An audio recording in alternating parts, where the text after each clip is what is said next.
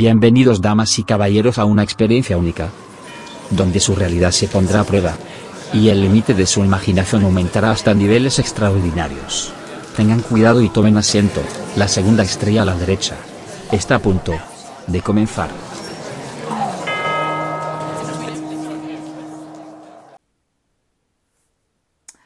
Hola a todos, estimados oyentes, y bienvenidos una semana más a la segunda estrella a la derecha. Buenos días, buenas tardes, buenas noches, dependiendo de, desde donde nos estén escuchando. Eh, hoy eh, venimos con un programa nuevo eh, porque queremos también conmemorar desde un punto de vista humanístico y científico, como siempre decimos, somos científicos no tenemos la bata blanca, pero podemos utilizar otro tipo de batas de colores. Pues bien, como comento, eh, venimos a comentaros, a analizaros eh, la figura mítica de uno de los grandes personajes de nuestra historia más contemporánea, como es Walt Disney. Muchos de vosotros lo conoceréis por distintas eh, películas, de dibujos animados y todo dirigido para niños, sobre todo aquí en España. Tenemos la concepción que Disney es igual que niños pequeños, no obstante no es así. Eh, y ahora lo veremos, eh, como cada semana, haciendo un análisis de, la situación desde un punto de vista humanístico. Hoy con nosotros, una vez más, está Javier Antonio Nisa Ávila, licenciado en Derecho y eh, experto en eh, Derecho Algorítmico e Inteligencia Artificial. Muy buenas tardes, muy buenas noches, muy buenos días dependiendo de dónde estéis. Y bueno, Javi, darte la, enhorabuena porque prácticamente vas a empezar a trabajar en la UNIR como profesor. Exactamente, así es. Ya voy a trabajar en la UNIR este, de nuevo vuelvo al ámbito universitario y sí, muchas gracias por la enhorabuena y bueno, de nuevo a enfrentarse a los alumnos y a todo este mundo tan emocionante y acelerado. Bueno, siempre es emocionante estar en la universidad, ¿no? Como decía Unamuno, eh, la universidad es el templo de la sabiduría y bajo mi punto de vista, creo que no hay mejor profesión que, esta. Lo mejor que hay, la verdad es que sí. Bueno, yo ya lo anuncié en el programa anterior, me han dado finalmente la plaza de, ayudante doctor en la Universidad de Málaga. Eh, estoy muy contenta. Y bueno, pues como he dicho, este programa se lo dedicamos a, Walt Disney con motivo del del 100 aniversario, que muchos de vosotros creo que habréis visto por la televisión, en redes sociales, eh, un poco en general, pero bueno, queríamos acercar la figura de Walt Disney. Es decir, eh, de hecho, eh, en las distintas en la plataforma podéis ver actualmente el, corto Eras una vez un estudio, donde podéis ver esa imagen tan, tan emotiva y bonita en la que Mickey le da las gracias a Walt Disney. Pero claro, todo tiene un porqué, porque mm, Disney no podemos quedarnos con lo consustancial ni con lo, ni con lo que es, eh, digamos, eh, básico. Disney tiene mucho más allá, puesto que no podemos olvidar que fue el que creó los principios de la animación, los 12 principios de animación se los debemos a él. Eh, para el que no lo sepa, puede ser, por ejemplo, los arcos para dar ese movimiento a la imagen, no sé, la anticipación del movimiento, y los distintos, eh, y, los distintos efectos que podemos encontrar dentro de, lo que es el, dibujo animado o, el arte de contar historias a través de, dibujo. Eh, en este sentido, queríamos empezar un poco eh, por hacer un análisis de su vida. Un análisis de su vida porque yo siempre me he visto reflejada en él porque no le fueron fáciles las cosas, sino que fue una persona muy luchadora hasta llegar donde llegó. Y creo que es justo que hagamos un poco un análisis de, quién era Disney exactamente. Se ha escuchado muchas veces que si nació en Almería, que si fue adoptado. Bueno, pues vamos a ver quién era realmente. Walt Disney, cuyo nombre completo era Walter Elias Disney, fue uno de los personajes más influyentes en la historia del eh, entretenimiento y animación del siglo XX. Nació el 5 de diciembre de 1901 en Chicago, Illinois. Es decir, nada de que nació en Almería. Eh, Disney se convirtió en un pionero en la industria del cine de animación y fundó una de las compañías icónicas del mundo, eh, Walt Disney Company. Su legado perdura hasta el día de hoy y su, y su visión creativa y empresarial dejó una huella indeleble en la cultura popular y narrativa audiovisual. Walt Disney creció en una familia de granjeros, lo que influyó en su amor por la naturaleza y la vida en el campo. Desde una edad temprana mostró interés en el arte y la animación. Durante su adolescencia tomó clases de dibujo y comenzó a trabajar en una variedad de trabajos relacionados con la animación. Es más, a lo largo de su carrera, eh, Disney demostró un espíritu emprendedor y una dedicación eh, inquietante, eh, inquebrantable por su arte. Era, incluso hay quien dice que, era, que empezó como caricaturista, e incluso hay, hay anécdotas de que en algún sitio lo echaron por no saber dibujar bien. Bueno, menos mal que no sabía dibujar bien, si no, no sabemos qué hubiera, qué hubiera hecho ya este señor. uno de los momentos cruciales en la vida de Disney fue su mudanza a Hollywood en 1923, donde fundó junto a su hermano eh, Roy Disney el estudio eh, de animación Disney Brothers Studio. Más tarde el nombre se cambió a Walt Disney Studio, eh, que eventualmente se, convertiría en el gigante de entretenimiento que, hoy conocemos. En sus inicios, Walt Disney y su equipo crearon una serie de cortometrajes con un personaje, personaje llamado Oswald the Lucky Rabbit, eh, sin embargo, debido a problemas eh, contractuales con el distribuidor, Disney perdió los derechos de Oswald.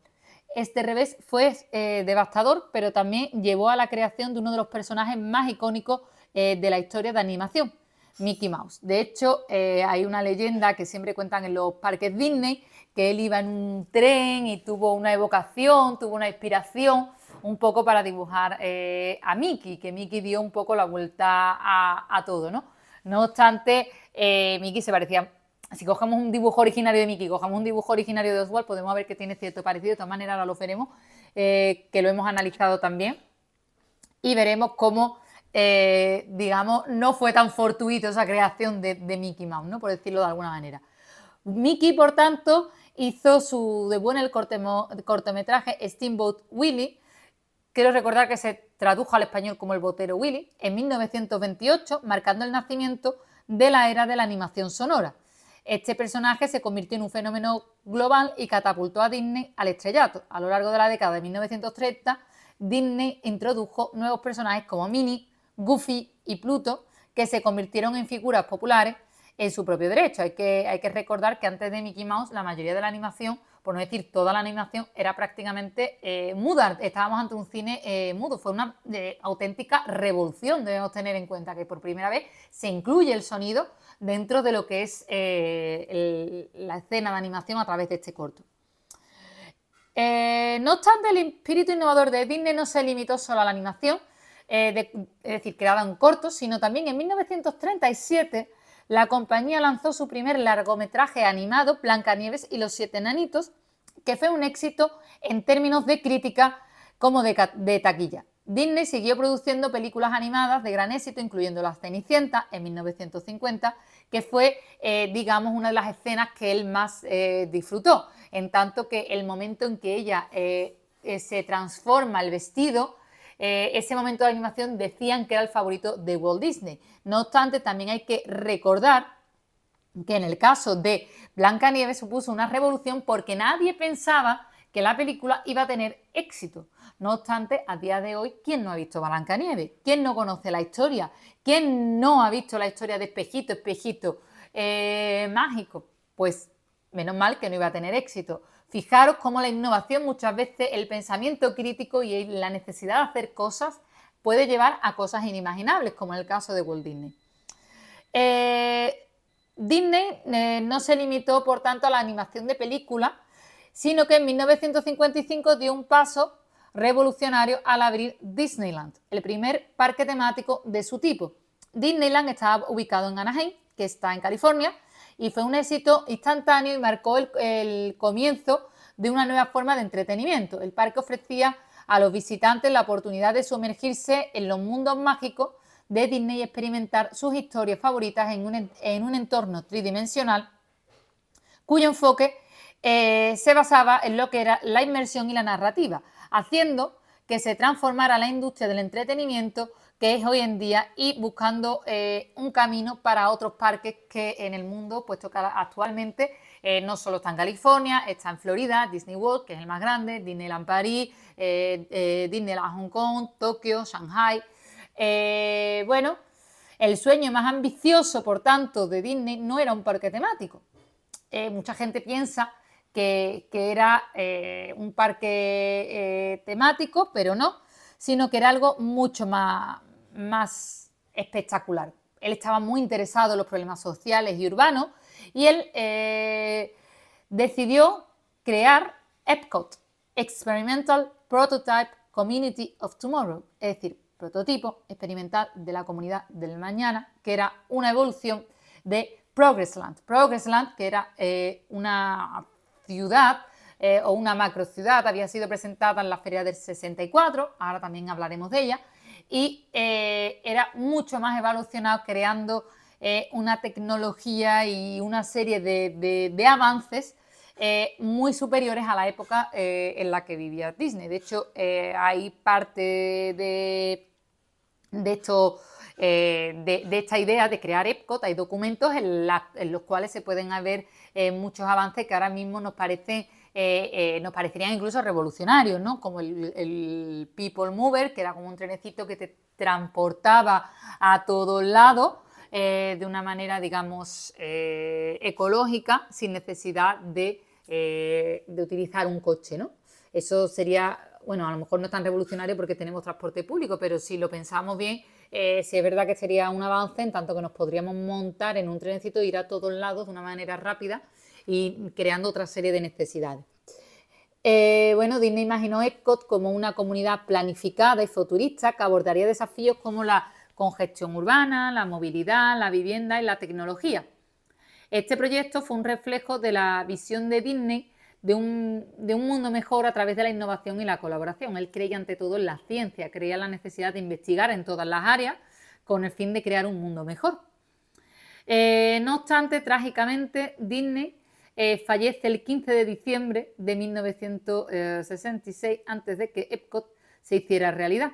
A pesar de su muerte, su legado continuó vivo a través de la compañía que fundó y los proyectos que dejó en marcha. En 1971, el parque temático Walt Disney World Resort, ubicado en Orlando, Florida, abrió sus puertas y presentó el parque Magic Kingdom, eh, que incluía una versión modificada del concepto Epcot como una atracción. Es decir, eh, Epcot eh, acabó formando parte de, ese conjunto años más tarde eh, mostrando un poco cuál era la idea eh, originaria de una manera algo más diluida, pero bueno, ahí quedó un poco el reflejo. Eh, la visión de Disney de Epcot, por tanto, no se hizo realidad, pero su influencia en el diseño urbano y la planificación comunitaria aún se siente en algunos aspectos de la, sociedad moderna y su pasión por la tecnología y la innovación también dejó una huella eh, duradera en el mundo de la ciencia y, la tecnología. ¿no? Pues no debemos olvidar que Disney eh, fue partidario de crear eh, los animatronics, que como su propio nombre indica, son como una especie de robot, que también hablaremos, ¿no? y hasta tal punto que lo incluyó en sus películas, como Mary Poppins en el 1964, Los pajaritos que cantan o El propio paraguas, son robots. Para la época que ello fue prácticamente eh, revolucionario. No hay que olvidar que Mary Poppins también fue una de las grandes favoritas de Walt Disney debido a, los problemas que tuvo para conseguir los derechos de autor. Este, este tema sería interesante que también lo abordáramos en otro, en otro episodio de una manera mucho más amplia, eh, puesto que la verdad fue eh, un gran problema que tuvo Disney, fue un reto, al final lo consiguió y bajo mi punto de vista creó una de las mejores películas de la historia será a lo mejor porque me gusta a mí mucho, pero bueno, que es una, es verdad que estuvo, eh, tuvo estuvo como 12 o 13 nominaciones a los Oscars, entonces imaginaros la importancia que llegó a tener Mary Poppins. En cualquier caso, la visión de, Disney, eh, bueno, no solo se quedó en la animación y los parques temáticos, sino que también se aventuró a la televisión creando como programas como el Club de Mickey Mouse, y Disneyland, no sé si conocéis la de Who's the leader of the club that made for you and me? M-I-C-K-E-Y-N-U-S-C. Eh, además, Disney fue pionero en la televisión en color y la producción de programas en vivo. La compañía eh, también creó la serie de documentales naturales como El mundo submarino de Jacques Cousteau y, los, eh, spas de, Ernest Hemingway, eh, Walt Disney se mantuvo, por tanto, en la vanguardia de la tecnología, como podéis comprobar. ¿no? después de su muerte, la compañía continuó creciendo bajo el liderazgo de, su hermano Roy. No debemos olvidar que Roy prácticamente era el que llevaba las cuentas de lo que era, de lo que era Disney. Digamos que Walt era el espíritu creativo y Roy era un poco el, espíritu que controlaba un poco lo que eran las cuentas y demás, era un poco la parte ejecutiva, ¿no? Y luego ha tenido la compañía eh, ejecutivos clave como Michael Eisner o Bob Iger, eh, que ha diversificado sus áreas en, otras, eh, en, la televisión por cable y la adquisición de estudios como Pixar, Marvel y Lucasfilm, y la expansión de un mercado un poco más internacional. La adquisición de Pixar en particular fue un hito significativo para Disney, Pixar era un estudio de animación eh, conocido por éxitos como Toy Story, Buscando a Nemo, Los Increíbles, y la, colaboración entre Disney y Pixar ha dado lugar a, películas exitosas como Ratatouille, Up o eh, incluso Coco, ahora que se acerca el, Día de Muertos o Halloween, mm, una de, de, las grandes películas también. Del mismo modo, también no debemos olvidar que Disney produjo la película eh, archiconocida de Tim Burton, Pesadilla antes de Navidad, que era la primera que se hacía con técnicas de stop motion, es decir, a través de, eh, imágenes, eh, de fotografías que se iban un poco sobreponiendo. de hecho, por ahí algún documental que explica que se hizo en un garaje, de cómo se hicieron las maquetas. La verdad que está bastante interesante. Otro momento importante de Disney fue la, adquisición de Marvel Entertainment en 2008-2009. Eh, esta compra bajo personajes icónicos como Spider-Man, eh, Iron Man, Capitán América y los X-Men bajo el paraguas de Disney, lo que permitió o ha permitido crear una serie de películas y programas de televisión eh, que se han convertido en un éxito tanto en, taquilla como en un fenómeno cultural, puesto que la cultura del cómic es bastante también significativa. Más allá de todo esto, también ha, adquirido Lucasfilm en 2012. ¿Quién no conoce Star Wars? Eh, es uno de los grandes hitos y bueno, la franquicia Star Wars ha revitalizado no solo con películas nuevas, sino series nuevas como Mandalorian, eh, Boba Fett y otras más, y también en los parques temáticos. Eh, a modo de, curiosidad, puedo decir que nosotros estuvimos el día que se abrió Galaxy Edge. Sí, el Day One. El Day One de Disney World, ya no hemos podido volver porque nos pilló el COVID, pero... Eh, el día que se abrió, ese día estábamos nosotros ayer, el primer día, eh, para montarnos en las atracciones y ver todas las zonas y experimentarlas y vivirlas. Eh, es algo que totalmente recomendamos, puesto que podéis sentiros que estáis con los Batu allí metidos y, que os va a salir Darth Vader o va a salir, no sé, Luke Skywalker por allí dando vueltas. Eh, además, Bob Iger ha, estado como CEO de Disney eh, desde 2005 hasta 2020, recientemente lo volvió a coger después de la pandemia. Fue uno de los impulsores de Disney Plus y bueno, eh, ha, tenido un gran éxito con la producción de, películas que se han eh, estrenado y, series televisivas, ¿no? Actualmente, por ejemplo, eh, Loki es una de las que más me está gustando personalmente. No sé, tú qué. Sí, a mí Loki, me junto con Mandalorian y todas estas, pero de las que están ahora mismo en emisión, Loki es, de las mejores, por no decir, la mejor que está ahora mismo y tiene una trama muy buena. A mí me gustó mucho también la de la bruja escarlata, la de WandaVision. Esa también. ¿Sabe? Eh, esa ha sido una de las, para mí, de las más significativas.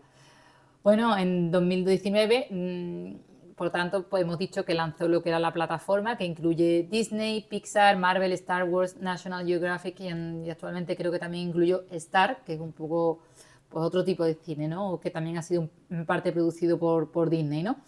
Eh, la, con todo, la influencia de, de Disney en la cultura popular ha sido eh, bestial.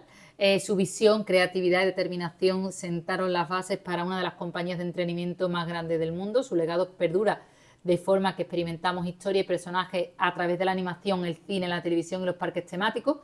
Y eh, su visión en el mundo mejor y su, y su, creencia en la innovación continúa como fuente de inspiración para generaciones de soñadores y creadores. Es verdad que la compañía tuvo una caída cuando eh, murió Disney, pero en los años 90 eh, todos sabemos que reflotó con películas como eh, La Sirenita, La Bella y la Bestia, Aladdin, no sé, El Rey León. Eso, la década de los 90, todos los que hemos vivido la década de los 90 lo podemos recordar. El Jorobado de Notre Dame. No obstante, Disney no, no la llegó a conocer, pero bueno, si tenemos que destacar películas de su momento, que él conociera ya ha hecho referencia a la Cenicienta y a Blancanieves, pero también a, Peter Pan tendríamos que hacer referencia, porque es verdad que Campanilla o Tinkerbell... no sé si Merlín o Encantadores de la época de Disney. Tendríamos que mirarlo. No me acuerdo muy bien de la fecha, puede que sí. Yo creo que sí, que es de la última época de... que es de las últimas épocas. Bueno, Peter Pan es verdad que es curioso porque eh, Peter Pan Campanilla, a pesar de que se ha hecho película, tiene un sentido que se hayan hecho películas sobre Campanilla, porque Campanilla en verdad tiene la misma fuerza, por decirlo de alguna manera, que Mickey Mouse en los parques Disney. Sí, sí, exactamente igual, vamos, está al mismo mm, nivel. Está prácticamente al mismo nivel, la fuerza que tiene, lo cual también sería interesante que un día habláramos de Campanilla, porque Campanilla puede ser como un icono feminista, si nos ponemos. Sí, la verdad es que sí, o sea, podría ser bastante, sí, podría decirse que sí, que es un icono bastante feminista. Bueno, pues una vez hecho esto, vamos a empezar a analizarnos lo que a, Oswald puramente, Sí, exactamente. Ahora, en, la, en el, este análisis que estamos haciendo del señor Walter Elias Disney, eh, dueño de Wet Corporation, que fue la primera empresa que, creó, que fue Wet Corporation, que fue con la que fue hizo toda la andadura, luego cambió a Wet Enterprise y luego posteriormente evolucionó cuando murió Walter a, Walt Disney, bueno, a Walt Disney Company pues en esta época, eh, al principio de los tiempos, vamos a hablar ahora de Mickey Mouse y de Oswald. Concretamente, yo os voy a hablar de Oswald porque os contextualizo un poco. El primer personaje animado que dibujó Walt Disney fue un conejo, eh, Lucky Rabbit, el conejo de la suerte, llamado Oswald. Disney y su socio, Up Eworks, crearon a Oswald para Universal Pictures al principio de la década de 1920. Oswald, por aquellos entonces, apareció en una serie de cortometrajes animados y la verdad es que empezó a ser bastante popular en la época. Por ello, Oswald se convirtió en el centro de una disputa contractual, al final temas jurídicos, entre Disney, como en este caso como persona, como caricaturista, como dibujante, y Universal Pictures. Vuestro resultado de esta disputa jurídica en los tribunales, Disney perdió los derechos de Oswald y se vio obligado a no poder dibujarlo más porque estaba en manos de, la, de Universal eh, Pictures. Bueno, la creación de Oswald fue en 1927. Eh, como he comentado, Walt Disney y Iwerks crearon a Oswald como protagonista de una serie de cortometrajes para Universal. Oswald fue diseñado con unas características carismáticas, con unas orejas largas y una cola que se asemejaba a la de una hélice. El éxito que tuvo Oswald derivó y fue rápidamente porque se convirtió en un personaje popular y un éxito del mundo de la animación, y apareció en muchos cortometrajes a lo largo de 1927 y 1928, convirtiéndose en un personaje querido y de gran audiencia. A pesar de ello, a pesar de los éxitos y de los diferentes cortos de Oswald, Disney a finales de 1928 tuvo un problema importante e intentó negociar su contrato con Universal Pictures. Su contrato, desde un punto de vista no de Oswald, sino su contrato como trabajador. Porque era freelance, pero su principal eh, mm, cliente era Universal Pictures en aquella época. Descubrió que Universal había contratado a la mayoría de su equipo creativo, porque en este caso, aunque Walt Disney era freelance, tenía una serie de, de personas a su cargo que le ayudaban a hacer los dibujos, es decir, era el germen de lo que posteriormente sería Web eh, Corporation, lo que sería realmente el inicio de, la, del imperio Disney. Entonces se dio cuenta que por detrás suya, para que todos nos entendamos, habían ido contratando a todos los equipos suyos que, iban, que le ayudaban a, a diseñar los cortos de Oswald. Entonces el problema fue que él se quedó solo y lo dejó en una posición bastante desfavorable para negociaciones contractuales para poder continuar en Universal. Entonces Disney se vio obligado a aceptar un contrato menos favorable y como resultado de ello perdió los derechos y el control creativo de Oswald. En esos instantes, y ahora Saru lo comentará más a fondo, o perdió eh, los derechos de Oswald y se enfrentó a un desafío de, para poder subsistir como creativo de necesidad de crear un nuevo personaje. Y ese personaje fue eh, Mickey Mouse, ahora lo explicaré más a fondo, a través de un cortometraje de Steamboat Willie. Tras las pérdidas de los derechos, Oswald continuó produciendo Universal cortometrajes de Oswald, pero el personaje gradualmente cayó en el olvido de las décadas siguientes y también porque empezó a ser eclipsado por los personajes como Mickey Mouse y el universo que se generó en torno a Mickey Mouse. Pero esto no acaba aquí. Como podéis creer, en 2006 la historia de Oswald da un giro inesperado cuando Walt Disney Company, bajo la dirección de Bob Iger, logró recuperar los derechos del personaje con un acuerdo con Universal. Como parte del acuerdo, Disney intercambió algunos derechos deportivos de televisión y recuperó todos los derechos de Oswald y desde entonces puede hacer apariciones de nuevo en el mundo y en el universo Disney. De hecho, actualmente se puede ver la, en la plataforma de Disney Plus, podéis ver el corto de Oswald de Lucky Rabbit. Eh, vale. Bueno, pues muchas gracias, por explicarnos la, historia de Oswald, eh, que a lo mejor muchos de vosotros desconocíais. Eh, siempre me ha parecido curiosa porque él peleó a fondo para conseguir el personaje que le habían arrebatado. ¿no? Imaginaros lo importante es que los derechos de autor que vengan y te lo arrebaten pues me parece muy bien que peleó hasta que lo logró. No obstante, eh, mientras sí, mientras no, yo digo que a veces, yo llego a pensar que fue un poco como un arrebato, ¿no? El, tema, ¿no? Creó eh, Mickey Mouse. Eh, Mickey Mouse fue concebido por Walt Disney y Eworks como un reemplazo para el personaje de Oswald, el conejo de Lucky Rabbit, del que Disney había perdido los derechos contractuales. El diseño inicial se caracterizaba por su simplicidad, con su rostro redondo, orejas puntiagudas, nariz y ojos grandes y una cola larga. Eh, la leyenda dice que él iba en el tren y que de repente se le ocurrió la genial idea de dibujar un ratón, pero eh, tal como hemos escuchado en la problemática que tuvo con Oswald, eh, más bien fue como vamos a conseguir reemplazar a Oswald con el fin de decir, bueno, señores, esto es mío. de todas maneras, eh, como digo, ahí tenéis eh, todo y no es solo eso, sino la, famosa frase, todo empezó con un ratón, porque al fin y al cabo es verdad, todo empezó con un ratón. Gracias a Mickey Mouse para recuperar a Oswald y para reemplazarlo por todo lo que había pasado, eh, tenemos como consecuencia todo el mundo Disney a nuestros pies. Pues bien, Mickey Mouse hizo su, debut oficial en el, en el cortometraje Steamboat Willie el 18 de noviembre de 1928. Este corto es considerado históricamente como el nacimiento de Mickey Mouse y de la animación sonora. La música y los efectos sonoros se sincronizaron por primera vez en la acción de la pantalla, lo que marcó un hito en la animación y el entretenimiento. Eh, hay que tener en cuenta también que se están poniendo en práctica en este momento los inicios de los principios de la animación que fueron creados por Disney, que posteriormente se, le atribuyó la teoría, tales como por ejemplo eh, estirar y encoger, la puesta en escena, el pose a pose, la, eh, animación directa, eh, los arcos. podemos ver, por tanto, que el hecho de, de esto, animación no era casual, sino que era un poco el antesala de lo que se iba a desarrollar posteriormente. No obstante, en cuanto a su éxito inicial, podemos decir que Steamboat Willie tuvo un éxito inmediato y catapultó a Mickey Mouse a la fama. La audiencia se sintió atraída por su personalidad alegre y traviesa y este cortometraje también presentó a Minnie Mouse el interés amoroso eh, de Mickey, eh, que se ha convertido por tanto en otro personaje icónico. Eh, a lo largo de los años, Mickey Mouse se ha mantenido como un personaje positivo, valiente y alegre. Su personalidad encantadora y amigable lo ha convertido en un favorito de todas las edades. Su relación con Minnie, su perro Pluto y sus amigos, incluyendo Goofy, Donald Duck y el, y Daisy Duck, ha enriquecido su universo y ha dado lugar a numerosas historias.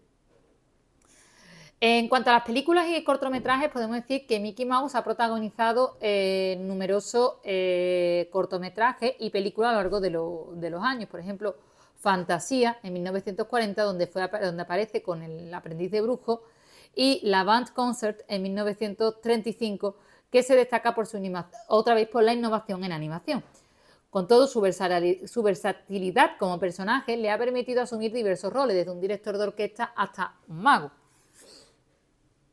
En cualquier caso, la Mickey Mouse supuso una revolución para la animación. Es decir, su creación y su éxito fueron fundamentales en la revolución de la animación desde la década de 1920 y 1930. La adopción del sonido sincronizado en los dibujos animados cambió para siempre la industria de la animación y allanó el camino para futuras innovaciones. Eh, como he dicho, fue el inicio de lo que es la animación moderna que conocemos hoy en día. Que vemos estas películas, que que vemos que son geniales porque la han hecho, las películas de dibujos animados, pues podemos ver que Disney, digamos, fue pionero y el que inició lo que es la animación moderna, por decirlo de alguna manera. En cualquier caso, su popularidad ha dado lugar a una amplia gama de productos de merchandising con su imagen, juguetes, ropa, eh, accesorios, eh, objetos para el hogar y un millón de etcétera.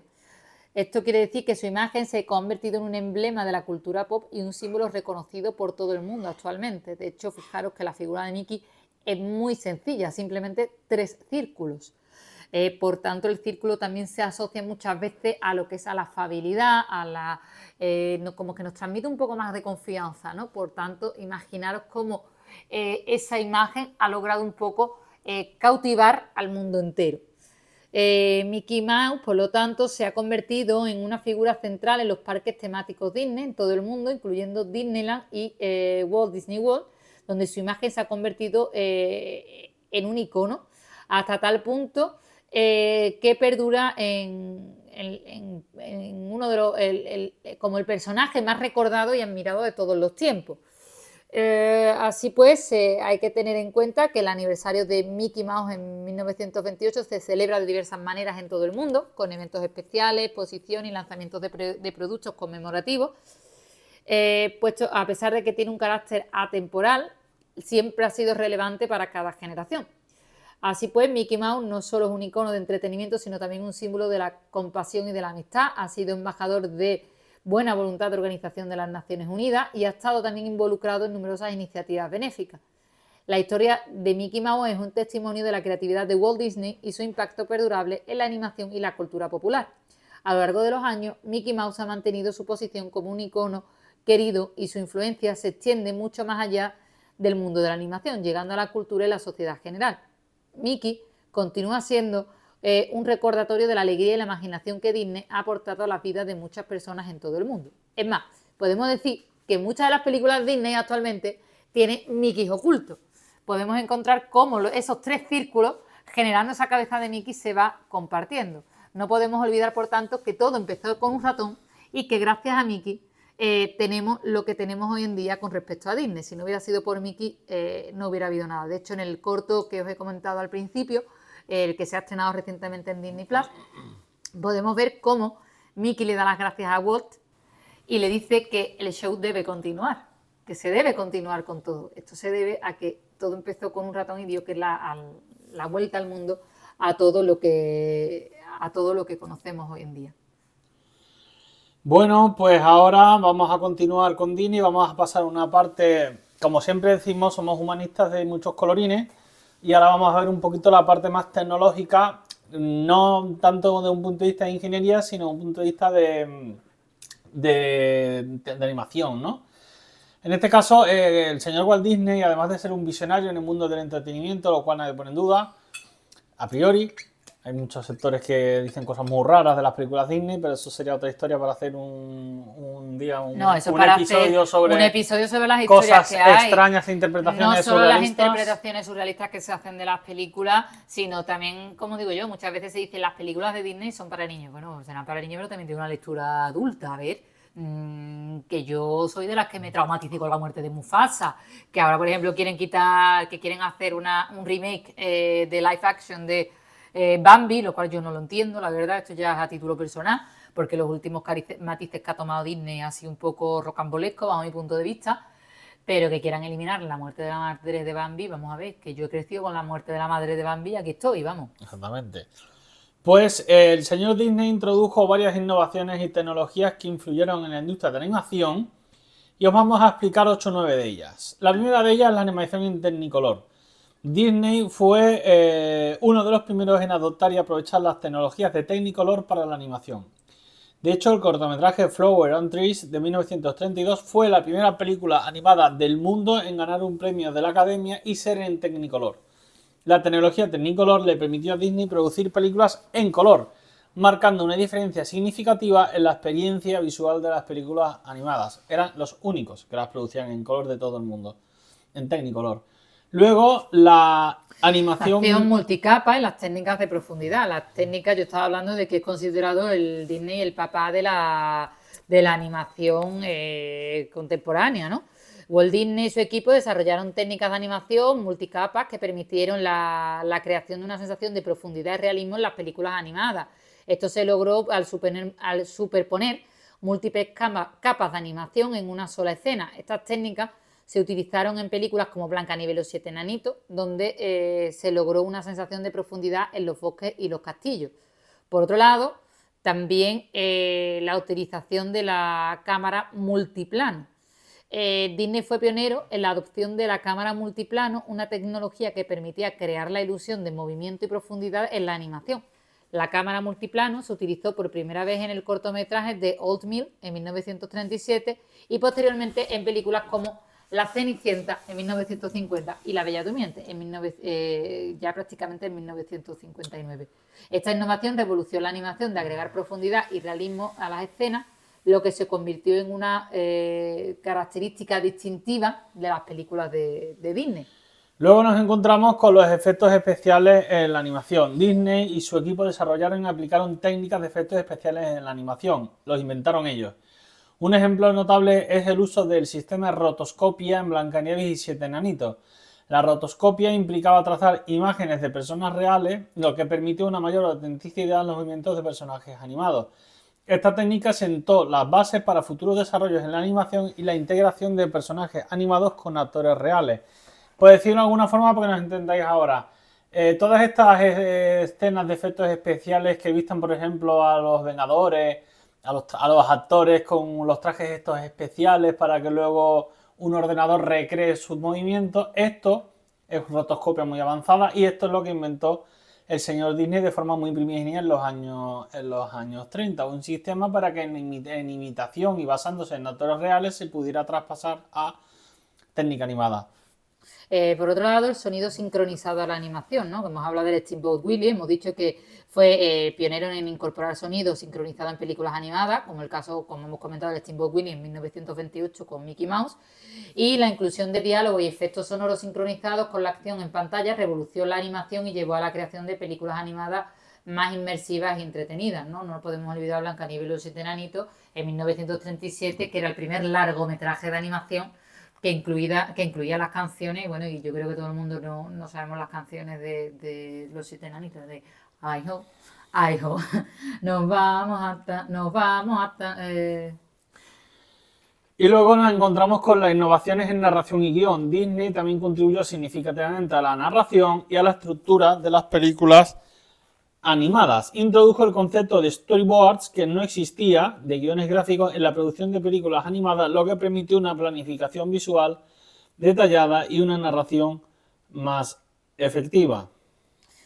Por otro lado, eh, la expansión de, de, la franquicia y el merchandising. Disney fue uno de los primeros en darse cuenta del potencial de la franquicia y el merchandising. Desde la década de 1930 permitió la comercialización de productos relacionados con sus personajes lo que marcó el inicio de la estrategia de negocio exitosa que se ha convertido en un modelo para la industria de entretenimiento. Quien no tiene un peluche del Mickey Mouse o quien no tiene una muñeca eh, de cualquier princesa Disney o no la ha tenido mm, cuando ha sido pequeña.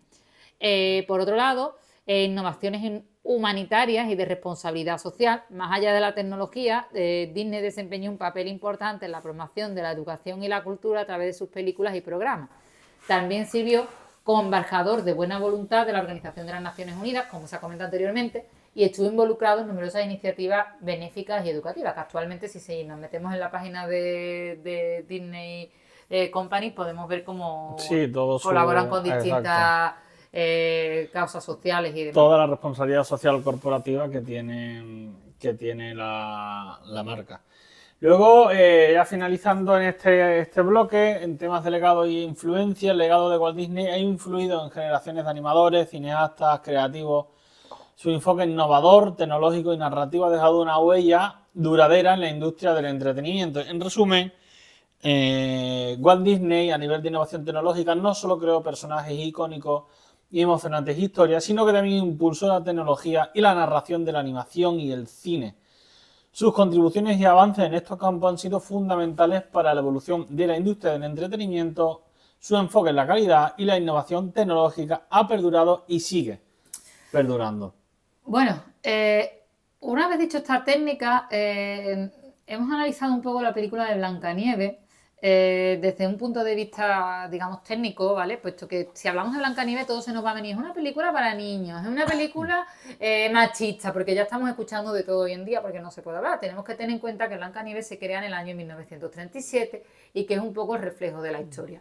Eh, a modo de curiosidad de la técnica, hay quien dice que, tiene la cara de, ella, de la protagonista de Blancanieves, parecida a Betty Boop porque eh, dicen que Disney se inspiró un poco en ese personaje para crear a, la propia Blancanieves. Así que si ustedes ponen la película, podrán ver perfectamente eh, que, eh, esa similitud de algún modo.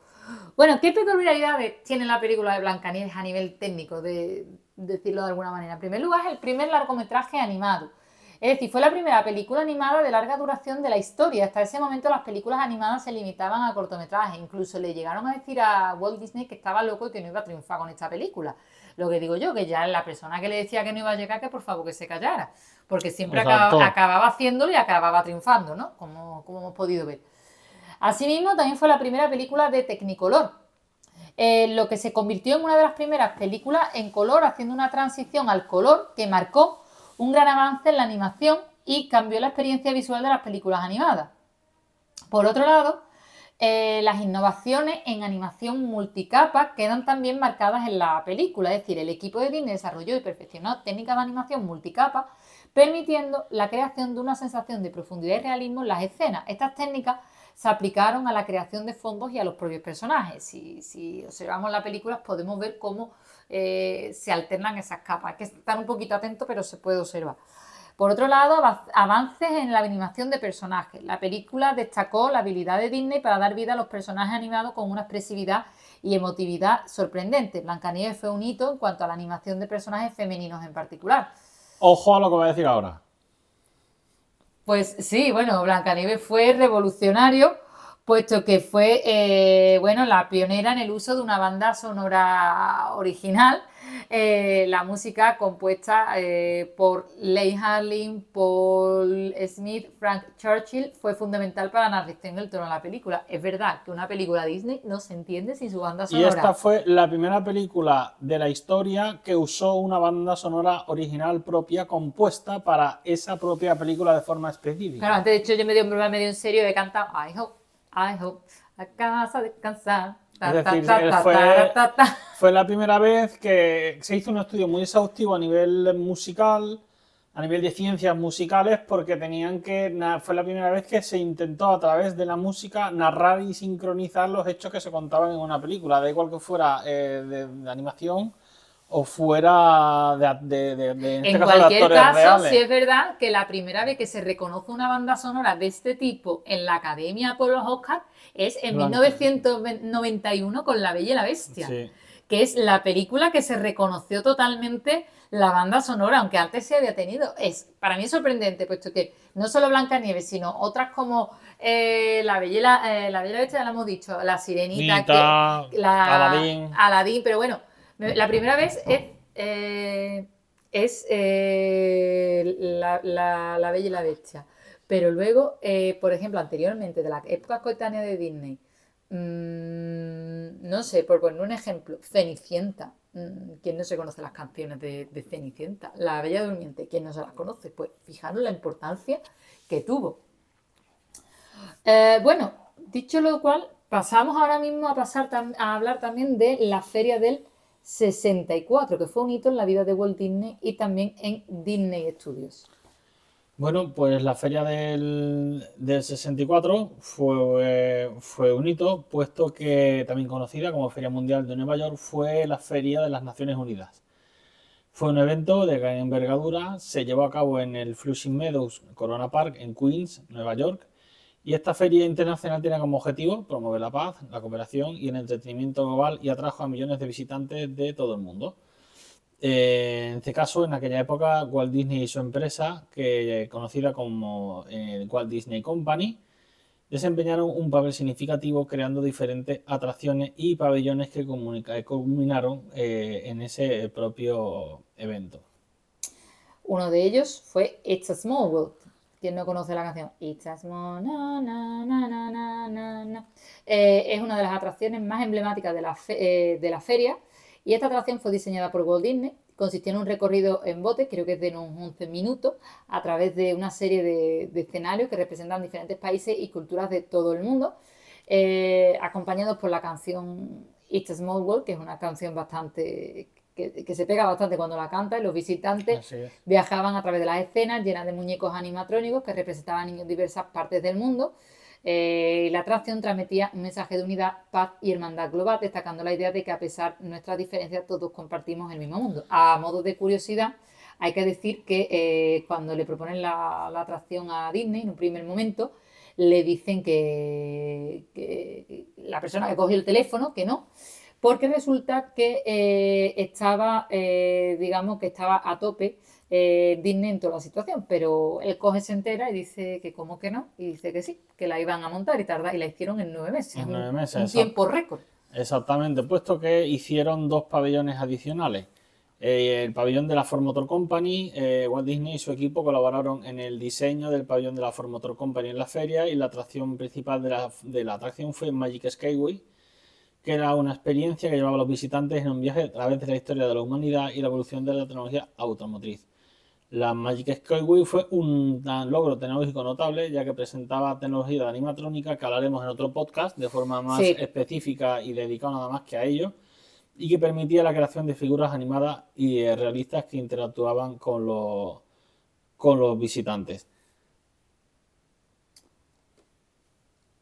Bueno, pues no podemos olvidar, por tanto, eh, como he dicho, que la participación de la Feria de, Nueva York, como he comentado anteriormente, se creó también lo que era Progressland, cuando hemos hablado de Epcot lo hemos comentado, que, ofrecía una visión imaginativa de cómo sería eh, la vida del futuro. No, eh, no solo esto posteriormente se materializaría en Epcot y, como he dicho, quedó como parte, bueno, significativa, representativa, por decirlo de alguna manera, en Walt Disney World en uno de los parques que se abrió en la década de los 80 eh, prácticamente. Bueno, la participación de Walt Disney en la Feria de Nueva York eh, no solo mostró su capacidad para crear experiencias de entretenimiento únicas, sino también promovió mensajes de paz, unidad y progreso a través de la narración y la tecnología. Las atracciones y pabellones creados por Disney se convirtieron en los favoritos de los visitantes y contribuyeron significativamente al éxito de la feria. La Feria Mundial de, de eh, Nueva York eh, supuso un evento de tal importancia eh, que además eh, estas contribuciones, bueno, estos pabellones y demás, luego también se reflejó en los parques, como podemos ver atracciones como el Carousel of Progress. Exactamente, que está también basada en, en, la, feria. En la feria, exactamente.